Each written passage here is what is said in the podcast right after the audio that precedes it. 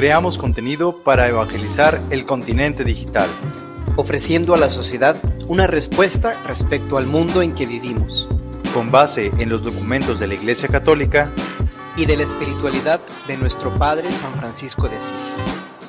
Bienvenido a tu podcast de Café con Café. Lectura del mundo en clave franciscana. Paz y bien.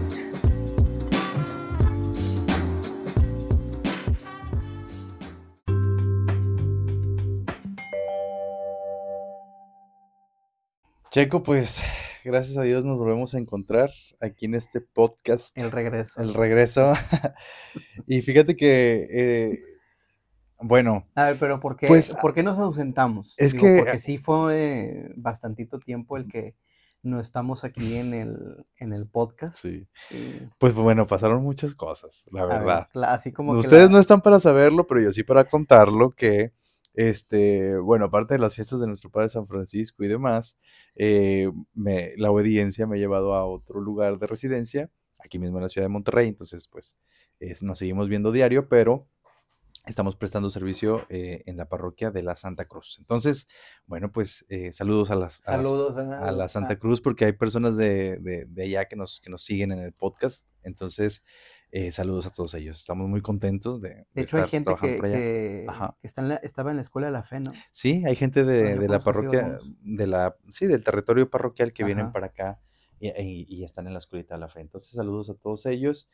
Entonces, bueno, pues este cambio de movimientos y demás eh, nos tomó un poquito de tiempo, pero bueno, ya estamos de regreso. Este, retomando lo que ya habíamos eh, empezado a platicar, que es precisamente sobre el Concilio Vaticano II, este gran hito dentro de la Iglesia que eh, va a tratar de encaminar los, sus pasos hacia ese reencuentro con, eh, con el mensaje original, ¿no? Y bueno, anteriormente pues ya habíamos visto el contexto histórico en el que se desarrolla este Concilio Vaticano II y vamos a ir profundizando, Choco. Y fíjate que pues tiene mucho, eh, ahorita resonancia, precisamente por el sínodo de la, sinodalidad, ahorita que ha estado pues en debate tanto el, motivo de la reunión como las dubias. Yo, por ejemplo, no sabía ese término. Ahorita ya con, todo esto que está pasando ya me, me encuentro con esta palabra, que son algunas dudas que le expresan al Papa. Francisco con respecto a unas cuestiones de, la doctrina, ¿verdad? y, yo creo que eh, es muy importante eh, echar una mirada nuevamente al pasado como lo estamos haciendo, porque ahora más que nunca el Concilio Vaticano II, digamos que está ejecutándose como se estaba pensando, ¿verdad? Exacto. Entonces, habíamos hablado, ¿de qué habíamos hablado la vez pasada? Pues es que, ¿te acuerdas que, por ejemplo, dimos un panorama histórico, ¿no? del, del, momento en el que la iglesia estaba pasando cuando se, cuando se, cuando se, ah, ¿cómo se dice? Cuando se inauguró el Concilio Vaticano II. El marco histórico era de una convulsión social, parecida a la que estamos viendo ahorita, pero con otros términos, ¿no? Eh, una convulsión social, hay, hay que dar respuestas, la sociedad está cambiando, la iglesia está cambiando, entonces eh, esta parte de la doctrina y el magisterio tratan de dar respuestas y se topan con la necesidad de eh, reformar o de, o de profundizar en algunos aspectos que se habían a lo mejor quedado un poquito atrás.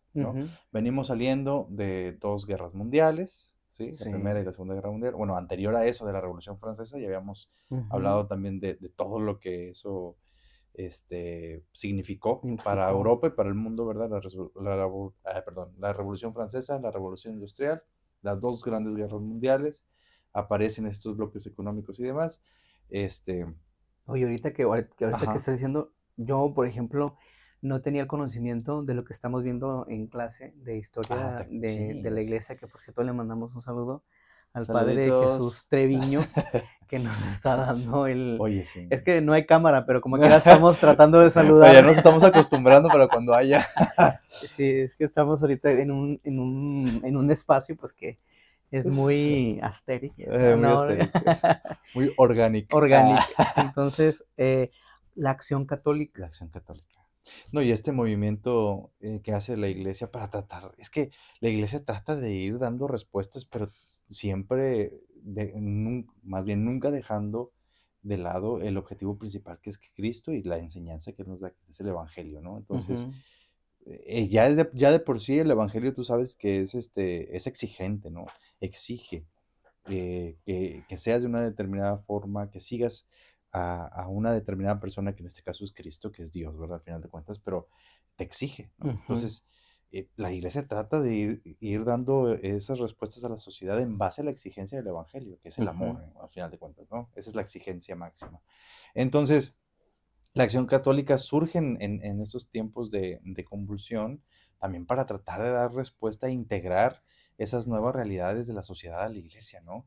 Eh, hablábamos, por ejemplo, en clase cuando, cuando tocamos los temas de la Revolución Francesa y después de la Revolución Francesa, este, esta, eh, esta em, forma en la que la sociedad se organiza, que son los sindicatos y demás, y cómo la iglesia trata también tomar un poquito sobre eso e integrarlo a su propio ser, ¿no? Y es, bueno, parte de la acción católica hace eso, ¿verdad? Y después la parte de darle más protagonismo al laico, que también es importante, ¿verdad?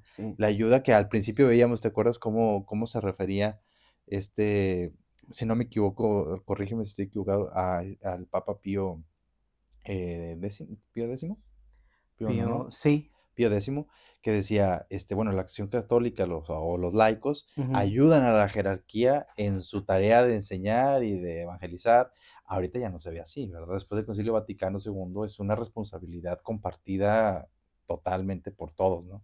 Sí. Entonces, pero bueno, ahí se van viendo esos cambios que tienen su culmen o que tienen su, su punto de inflexión precisamente en el Concilio Vaticano II. Sí, yo, por ejemplo, algo que dijiste que, que es algo muy importante, la cuestión del Evangelio como algo exigente. ¿Por qué es exigente? Porque es un Evangelio vivo. Y un Evangelio vivo, es decir, que no, que no se circunscribe solamente a la letra, ya sabemos que es precisamente lo que exhorta a San Pablo, ¿no? la letra mata, el espíritu vivifica. En ese sentido, el Evangelio es vivo, está vivo, es, es, viviente. Y pues eso implica una constante actualización, que ya es propiamente tarea de la iglesia. Entonces, cuando abordan temas, sea temas sociales, temas doctrinales, temas apostólicos, etcétera, sí es importante tener en cuenta nuestro punto de referencia, ¿no? Que es el evangelio. Y ya entrando en materia, cuando hablamos de una iglesia que se renueva, una iglesia que se piensa a sí misma, siempre es en referencia a. Entonces, esta referencia a es el Evangelio que encontramos en las Sagradas Escrituras. Entonces, estas Sagradas Escrituras, pues que precisamente son eh, esta relación, esta, la gran carta de Dios a la humanidad y cómo a través de los siglos se ha mantenido siempre actual. Entonces, la constitución dogmática de la que estamos hablando es Dei Verbum. Es sin duda una gran, es un gran documento porque establece quién es quién, eh, cómo es el motivo de la revelación, el trabajo del teólogo, el trabajo de, quien estudia la Sagrada Escritura, eh, la competencia de todos los cristianos por involucrarse en el estudio de las Sagradas Escrituras. Y por último, que bueno, ya lo vamos a ir viendo así de manera este, general, la cuestión de el magisterio, ¿no? porque nosotros nos estamos dirigiendo o nos estamos moviendo dentro de una comunión, que es la comunión eclesial. Entonces, por eso yo creo que es muy importante tener en cuenta que Dei Verbum marca las directrices de cómo es que se tienen que acercar a las Sagradas Escrituras. Exactamente, y creo que eso es eh, lo, más este, práctico, ¿no? Cuando nos acercamos, por ejemplo, a, las Sagradas Escrituras, de hecho, la, la posibilidad ¿no? de poder la posibilidad de poder, bueno, válgame la redundancia, eh, de tener una, una, Biblia en tu casa eh, traducida al español o a la lengua vernácula, es precisamente fruto del Concilio Vaticano II, ¿no? Eh, una vez más, el cambio de, y la, la, la, iglesia trata de dar respuestas a las nuevas circunstancias sociales y se da cuenta que efectivamente, como tú lo acabas de decir, efectivamente, como tú lo acabas de decir, Checo, las Sagradas Escrituras es un Dios que está vivo, que nos habla a través de ellas, que es dinámico, que no se estanca y que requiere que nosotros también estemos en una constante actualización. Y ya eh, precisamente David Verbum trata esos temas. Primero que nada, la naturaleza de esta revelación. ¿A quién va dirigida? ¿Quién es el que habla? ¿Quién es esa persona que eh, se está revelando y qué es lo que desea con esa comunicación? Esta parte yo creo que es bien fundamental porque nos permite tener relación con ese Dios personal, que no es tan, tan elevado o que no está tan inaccesible, sino que se hace presente a través de, sus, de su palabra, de, de las Sagradas Escrituras, que tenemos la posibilidad de tenerlas nosotros en nuestras manos, ¿verdad? Y que desea revelarse personalmente, ¿no? Que yo creo que eso también es, un, es una, nueva, una nueva forma de, de ver esa relación que Dios tiene, tiene con su iglesia. Sí, como iglesia, por supuesto, como pueblo que va detrás de Jesucristo, pero también que me habla directamente al corazón. Es una de las cosas que veía, por ejemplo, mucho en clase con, con eh, cuando estaba en la escuelita de la fe, ¿no? Que la gente se quedaba todavía un poquito así como, ¿cómo? O sea, Dios me habla a mí personalmente a través de sus sagradas escrituras. Me decían algunas señoras, es que tengo miedo de agarrar las sagradas escrituras porque no las comprendo. Y le dije, no, pues ni yo, ¿no? Porque para comprenderlas eh, exegéticamente necesitas aprender el idioma, ¿no? Que es hebreo, griego y así. Pues no, no, no se trata de, de comprenderlas en su totalidad, sino más bien de vivirlas, ¿no? Y de descubrir que un Dios se me, se me, ha revelado a mí personalmente, en mi propia historia personal, eh, que va caminando junto conmigo y que da respuesta también a lo que yo estoy viviendo, ¿no? Que creo que es por ahí va este documento y por ahí va también la respuesta que da la iglesia, ¿no? Dios te acompaña, Dios está contigo, Dios se ha revelado en tu contexto social, en tu historia y eh, te salva también, la salvación también como personal, ¿no? Y creo que por aquí va esta parte de la naturaleza de la, de la revelación, ¿no? Sí. Y fíjate, ahorita que estás comentando esto, eh, para la gente que quiera eh, acceder a, esta constitución dogmática, bueno, pues está constituida este, por diferentes partes, más que todo para ir dándole esta continuidad. Rápidamente se, se compone, son seis capítulos y este, tiene el, el, proemio. El proemio es como una introducción en donde el Concilio Vaticano este, va a dar como que el, los, el preámbulo de por qué la reunión. Y algo que se me hace muy interesante del proemio es esta siguiente frase, que, que enmarca toda la cuestión del magisterio y la tradición. Dice, está en el proemio, por tanto, siguiendo las huellas de los concilios Tridentino y Vaticano II, es decir, aquí digamos que es una actualización de esos concilios. No significa que lo que se diga en el Concilio Vaticano II vaya a desmentir lo que se ha dicho en el Concilio de Trento o en el Concilio Vaticano II, sino que es una reflexión posterior no significa que ya han quedado superados los concilios eh, de Trento ni los más antiguos, ¿no? Sino que es una reflexión que va a actualizar lo que se está reflexionando. Y bueno, como comentaba este Ángel, tenemos el capítulo primero, que como ya bien lo mencionas, es la revelación en sí misma. Es decir, lo que nosotros vamos a encontrar eh, en la Biblia es palabra de Dios, es decir, Dios que se revela a sí mismo, se da a conocer a sí mismo a través del contexto histórico, sobre todo de los autores que se van a, aquí en este documento se les van a, conocer como los agiógrafos, aquellos que ponen por escrito. Y bueno, cabe mencionar que antes de que estuviera escrito, bueno, fue una larga tradición oral por la cual se fue transmitiendo la palabra de Dios. En el capítulo segundo tenemos precisamente esto, que es la transmisión de la revelación divina. En el tercero, que yo creo es un tema este, un poquito, eh, eh, es un debate un poco más amplio porque habla con respecto a la inspiración divina de la Sagrada Escritura y de su interpretación. De hecho, aquí eh, en el punto 12 vamos a encontrar el quehacer del teólogo, en el sentido de cómo tiene que ir profundizando en la cuestión de las Sagradas Escrituras. Porque, por ejemplo, aquí está un punto muy interesante. Cuando habla de los agiógrafos, el teólogo tiene que ir al contexto histórico, ¿verdad? Al contexto histórico en el que se está desenvolviendo, ya sea el profeta, el autor. ¿Por qué?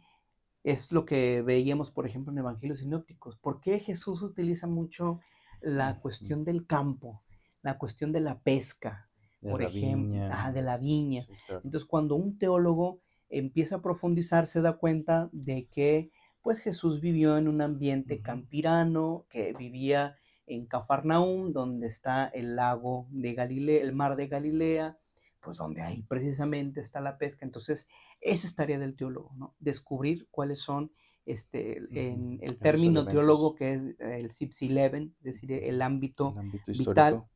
Y tenemos el Antiguo Testamento. ¿Por, ¿Por qué lo ponen ahí? Bueno, porque a lo largo de la historia, algunos este, teólogos incluso caían en herejía por decir, no, pues es que nosotros ya no necesitamos del Antiguo Testamento. Todo el Nuevo Testamento es lo que todo cristiano tiene que conocer. Y no, no, es todo en, su conjunto. El capítulo quinto, pues habla ya del Nuevo Testamento. Y del capítulo seis es la Sagrada Escritura en la vida de la iglesia.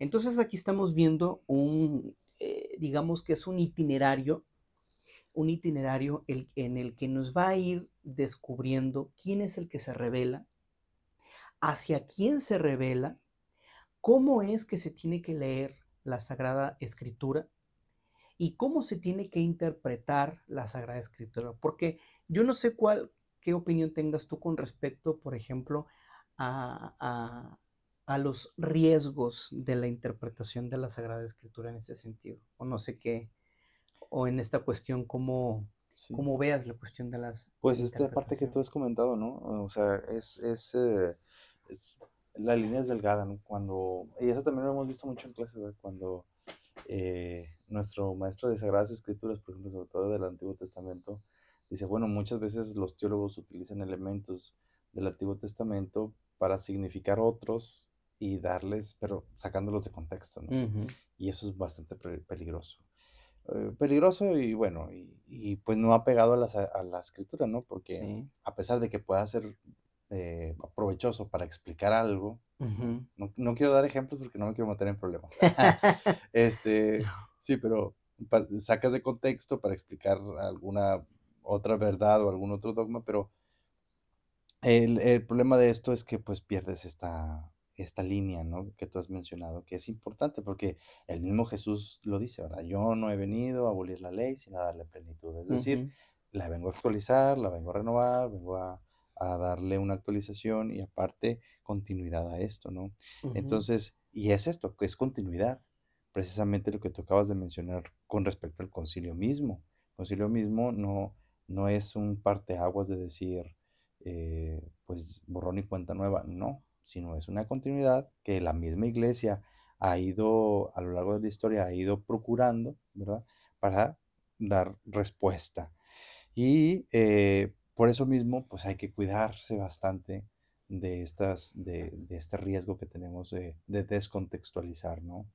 Entonces, eh, ya es más fácil comprender porque Jesús ah, habla, como tú lo has mencionado, de la pesca, del campo, incluso hace menciones a las tradiciones judías, porque Jesús era judío, ¿no? Claro, sí. Entonces, esto nos abre un poquito más el panorama y nos da la oportunidad de comprender más profundamente el mensaje de Jesús. Porque, por ejemplo, para Jesús era muy importante este, el sábado, por ejemplo. ¿Por qué tanto hincapié en el sábado? ¿Por qué tanta crítica con Jesús por el sábado?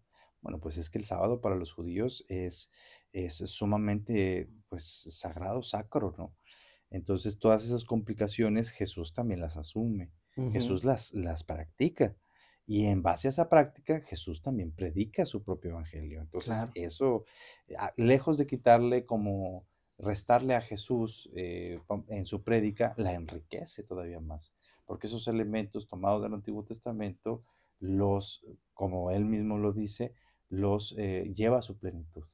Por ejemplo, esta parte de la cena pascual, lo hemos visto también en los evangelios sinópticos, en las cartas, por ejemplo, también de San Pablo, como la cena pascual, que es un elemento puramente judío, es tomado por el mismo Jesús y es, es este, eh, llevado a su plenitud en el sacrificio de la cruz, ¿no?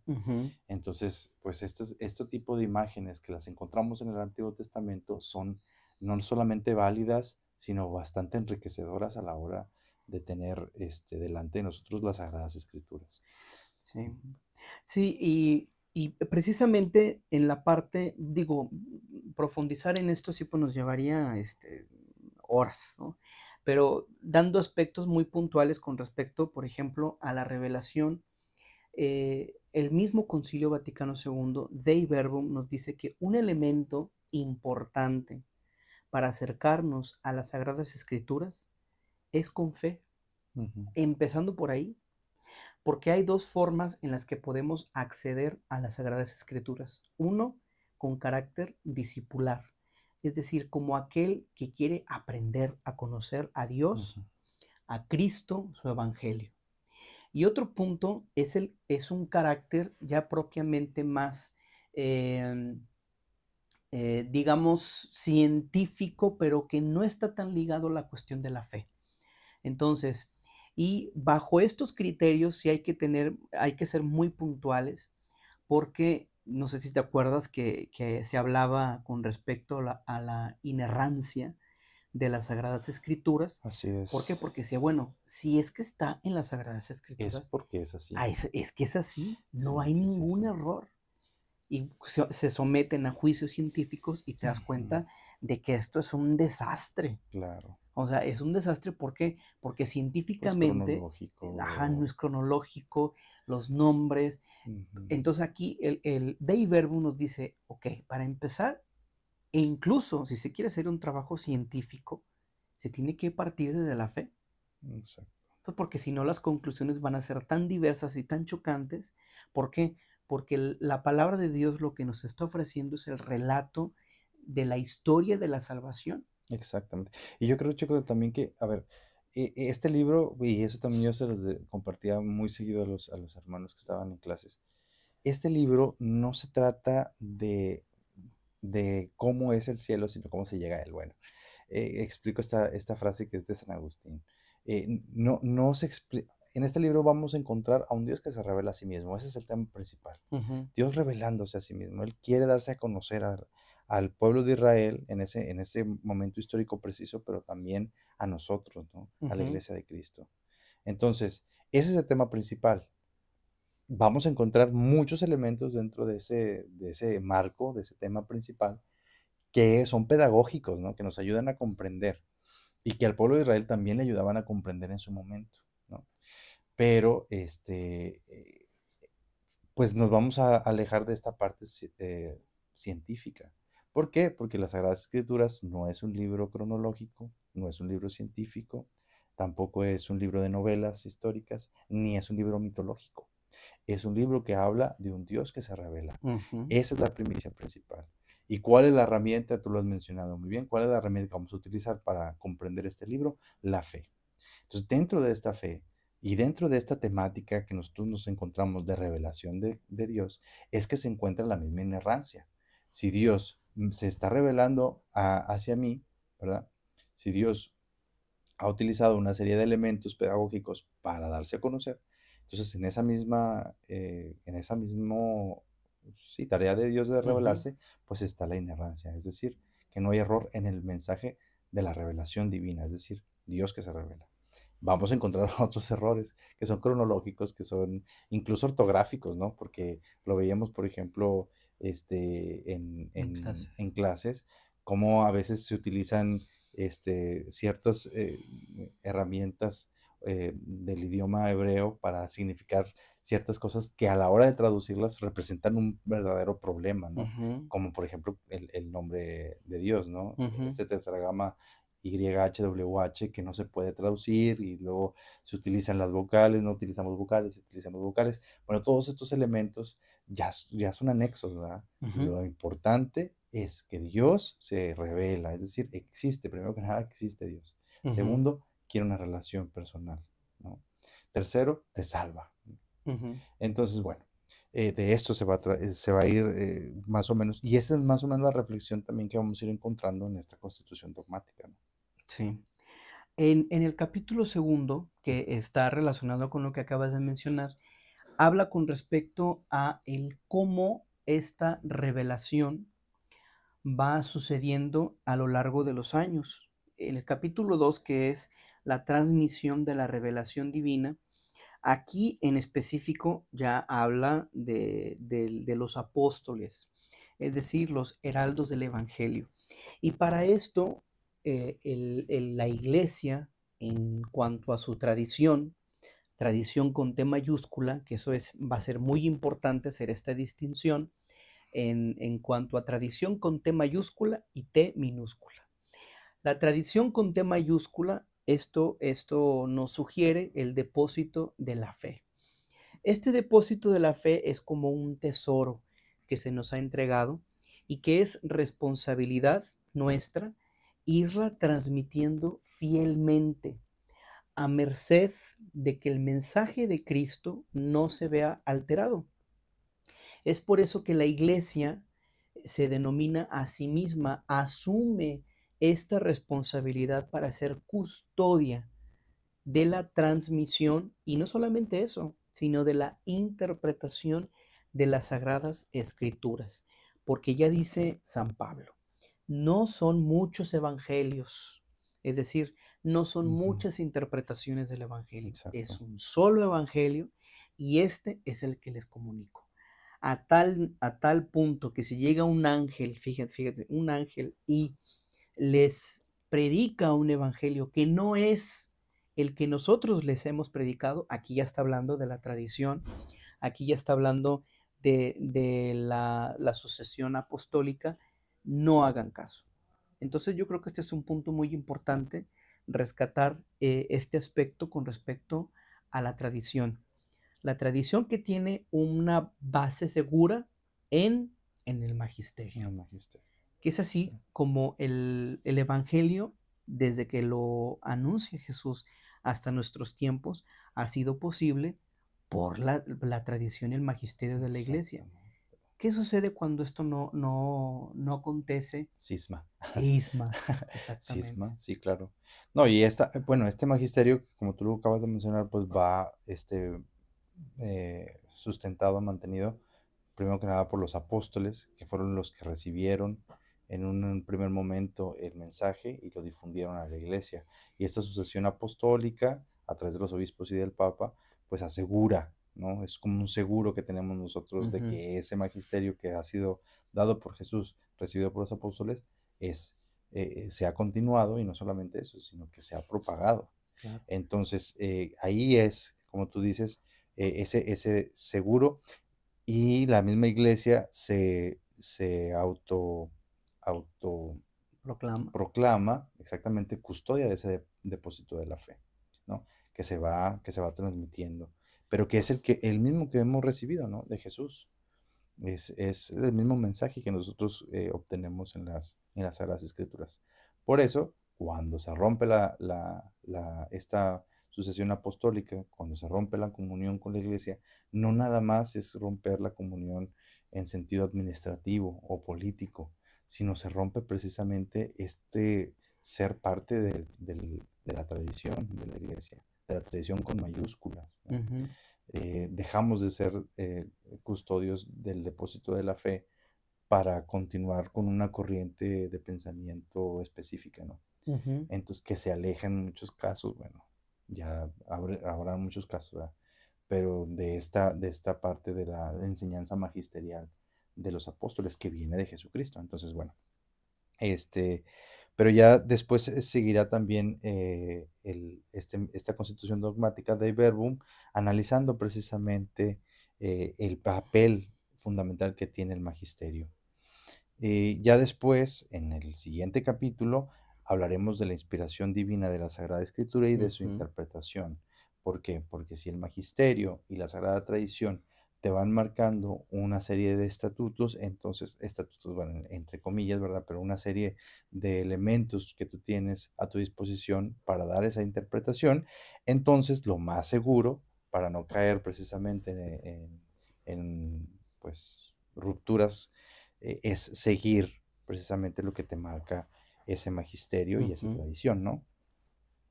Eh, para empezar, eh, ¿cómo hay que interpretar la Sagrada Escritura? Dentro de, todo este marco que hemos estado platicando, hay que tener en cuenta una cosa.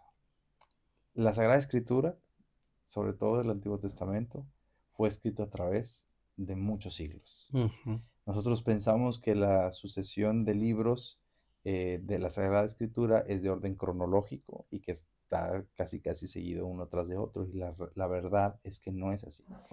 La Sagrada Escritura la Sagrada Escritura como tal, o sea, las escrituras, fueron compiladas a lo largo de varios siglos, en los cuales el pueblo de Israel, en un primer momento, hablando del Antiguo Testamento concretamente, el pueblo de Israel va teniendo una serie de asegúnes, es decir, eh, de, elementos históricos, que si el exilio, que si el, regreso, que si el éxodo, que si las leyes, que si esto, que si lo otro, y va teniendo una serie de elementos históricos que también va por supuesto, hablando Dios en esos elementos históricos y que después se compilan, porque primero es, una es la tradición oral, la que se transmite de, de padres a hijos, por eso esta oración tan, tan importante va del Shema Israel, el escucha Israel, porque para el pueblo judío la tradición es oral primero, en un primer momento, y después es escrita, ¿no?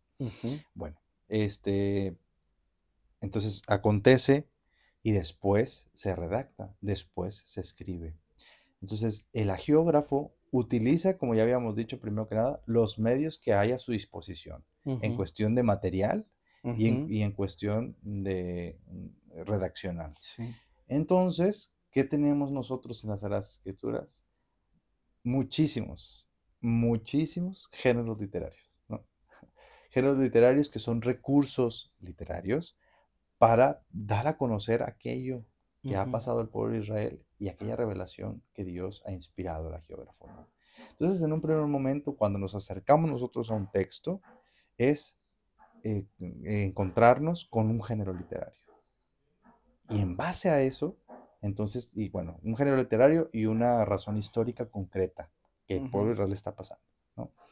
Entonces, esos dos elementos nos ayudan bastante a comprender la situación. Entonces, por ejemplo, si en la Sagrada Escritura tenemos episodios de guerra, de asedios, de, confrontación de pueblos y demás, bueno, en esa, en esa confrontación hay, está expresado de tal manera que la, gente lo pueda entender, el pueblo de Israel lo pueda entender con un género literario específico, que hay, bueno, también tardaríamos como muchas, un semestre, ¿no? Eh, o más en explicar los géneros literarios, pero hay géneros literarios este, que expresan y que ayudan a comprender la situación. ¿no?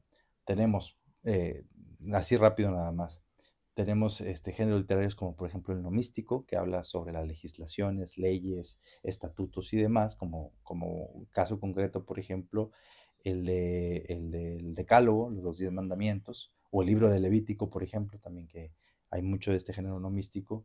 Hay géneros literarios de tipo novelístico, eh, hay géneros literarios de tipo eh, de, prosa, poemas, eh, cronológicos, em, incluso los mismos evangelios son un género literario de, per se. O sea, existe un género literario que se llama evangelio y son estos precisamente los que nos encontramos.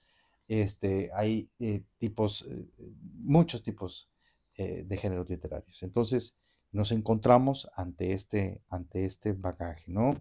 Que es parte, como ya les vuelvo a, decir, a comentar, es parte de cómo el agiógrafo, de cómo el, autor, el escritor, eh, tiene recursos a su disposición para dar a comprender el mensaje divino.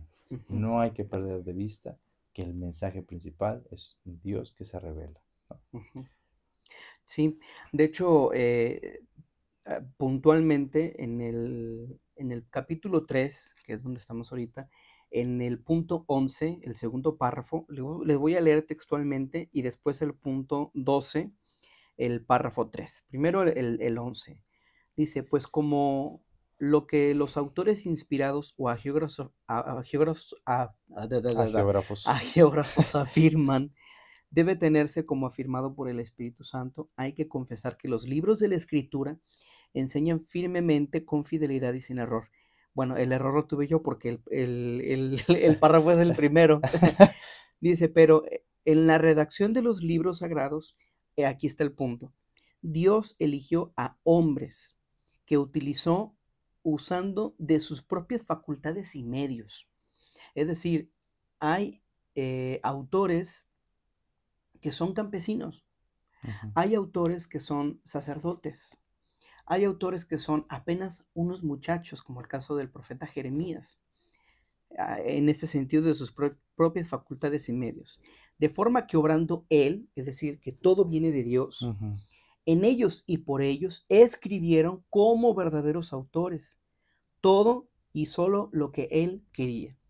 Entonces yo creo que este, este, es un punto en el cual los teólogos van eh, escudriñando las escrituras primero para conocer al autor. ¿Quién es el autor? ¿Cuál es el contexto? Eh, había en clase nos habían dicho de profetismo el contexto internacional. Es decir, ¿qué es lo que está sucediendo en el mundo de aquel entonces? Después tenemos el contexto local, es decir, en el cual se va desenvolviendo el autor. Y ya después también su, badaje cultural. De ahí, de ahí, de todas esas cosas, el teólogo tiene que estudiar. Y ya después que, que estamos en esto, vamos al punto 12 en el párrafo 3. Y dice Dei Verbum, y como la Sagrada Escritura hay que leerla e interpretarla con el mismo espíritu con que se escribió, para sacar el sentido exacto de los textos sagrados, en, un sentido, digamos, exegético, ya más profundo, continúa, hay que atender no menos diligentemente al contenido y a la unidad de toda la Sagrada Escritura. Y aquí tienen la clave para poder interpretar las Sagradas Escrituras, teniendo en cuenta la tradición viva de toda la iglesia y la analogía de la fe. Es decir, que aquellos que se dedican al estudio de las Sagradas Escrituras tienen, no sé, algún descubrimiento en las mismas Sagradas Escrituras, ¿esto es válido para la iglesia? La respuesta es sí. Sí y solo sí se mantiene en la unidad con la misma Sagrada Escritura, con la tradición y con el magisterio. Es decir, no significa que, ay, pues es que significa que todos tenemos que pensar lo mismo, que tenemos que sacar las mismas conclusiones. Ah, no es que en ese sentido la iglesia, eh, más que, que custodiar, parece que está oprimiendo en un sentido de que hay que pensar esto y nada más, ¿no? El, teólogo, es decir, aquella persona que se dedica al estudio de, las Sagradas Escrituras, puede hacer algún descubrimiento que ayude a mejorar, lo dice Dei Verbum, el juicio de la iglesia. Es decir, porque todo es para el bien de la iglesia. En este sentido, sí es propio este estudio que arroje estos nuevos resultados, claro. pero que se mantengan dentro de la unidad de la iglesia. ¿Por qué?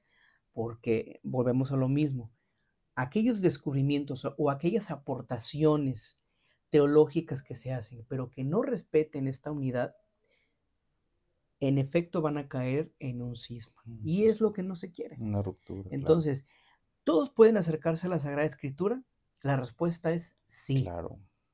Todos pueden, y, y, estamos hablando de laicos, del clero, religiosos, todos. todos estamos llamados. Tan es así que cualquier persona se puede acercar a la Sagrada Escritura, ya es teólogo. Entonces, eh, la, tarea de, de, nosotros como cristianos es acercarnos a leer las Sagradas Escrituras, claro. acercarnos a ellas, estudiarlas, meditarlas, reflexionarlas pero en un sentido eclesial. ¿Por qué? Porque somos iglesia. No somos entes que están separados unos de los demás. Entonces, pues a grandes rasgos vamos hablando de, de, este documento, de esta constitución dogmática, que es muy importante tener en cuenta.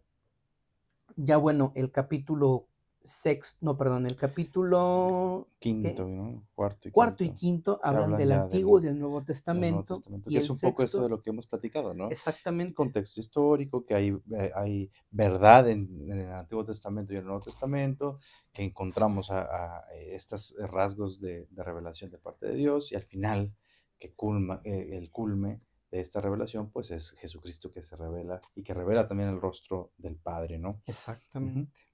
Entonces, bueno, pues a grandes rasgos, ustedes ya pueden eh, profundizar un poco más con la lectura de este documento, que, su redacción no, no, es tan compleja. No es tan compleja, es muy fácil de encontrar. Basta con que pongan eh, Concilio Vaticano II, de Verbum o simplemente Concilio Vaticano II. Les va a aparecer inmediatamente todos los documentos conciliares, porque son varios, son varias constituciones las que nosotros tenemos. De Verbum solamente es una de ellas y es bastante, bastante sintética, creo yo, bastante puntual y muy enriquecedora a la hora de, de, un proceso de formación eh, cristiano. Eh, es muy enriquecedora. Entonces sí les recomiendo mucho su lectura, es bastante interesante. Y ya nosotros les dimos un preámbulo, ahí les, sembramos la semillita de la, de la curiosidad, pero para que ustedes también lo, lo, lo, profundicen y también nos cuenten qué rollo, ¿verdad? Si tienen alguna duda o si están en contra o a favor de lo que hemos dicho, ah, este estaría padre también escuchar ¿no? sus, comentarios.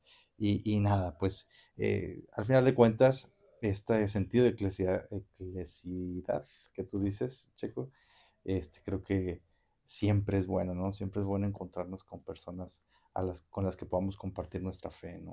Y no solamente eso, sino eh, ser pues hermano, ser, ser parte de esta iglesia de Cristo. Entonces, bueno, pues eh, esto es lo que, un poco de lo que vamos a encontrar nosotros en De Verbum. Continuaremos analizando otros aspectos del Concilio Vaticano II que son bastante interesantes también, porque la iglesia, o sea, bueno, sí, dio respuestas en el Concilio Vaticano II, trata de dar respuestas en muchos ámbitos. Entonces, esto solamente es uno de ellos. Vamos a profundizar un poquito más. Y pues nada, gracias, gracias por, por, el espacio, por, por este rato de platicar. Ya próximamente ya vamos, eh, e, el, punto aquí es, digamos, transmitir, ¿no? O sea, transmitir así en vivo, a lo mejor para tener un poco más de, de interacción. Sí, también.